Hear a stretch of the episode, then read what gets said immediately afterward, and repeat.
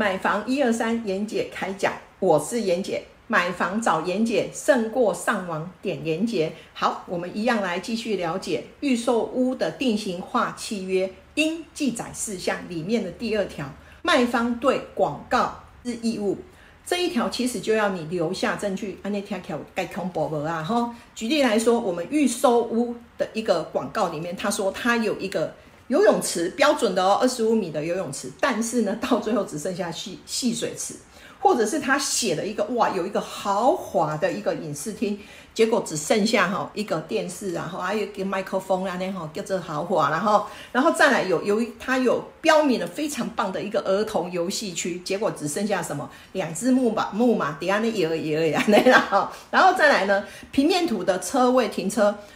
他并没有把他你旁边的诸位标示出来，结果呢，你交屋的时候，你发现你旁边哦，怎么来了一根大柱子的想要开门都没办法，哇，怎么办？所以呢，在建材的设备的部分呢。也要仔细的去询问，当然这一些东西，事实上在目前的这一个呃时空背景的一个情形之下，这些问题几乎会没有，其实大家对这一些所谓的设备的东西呢，大家就不用太担心。那我们接下来讲的就是说，在广告的一个部分，你必须要留下的东西就是证据。所以其实它在应记载事项的第二条，它跟你讲。这个广告的部分，事实上就是要你留下你售的一个过程中所拿到的资料，这些东西都是你应该要保存的。这个东西是针对卖方，以后万一有一些争议的时候，是可以去做一个部分的调整跟协调的。然后再来，演讲要跟各位讲的就是说。你们在建材表的部分，如果说他今天在广告的部分，他就写一个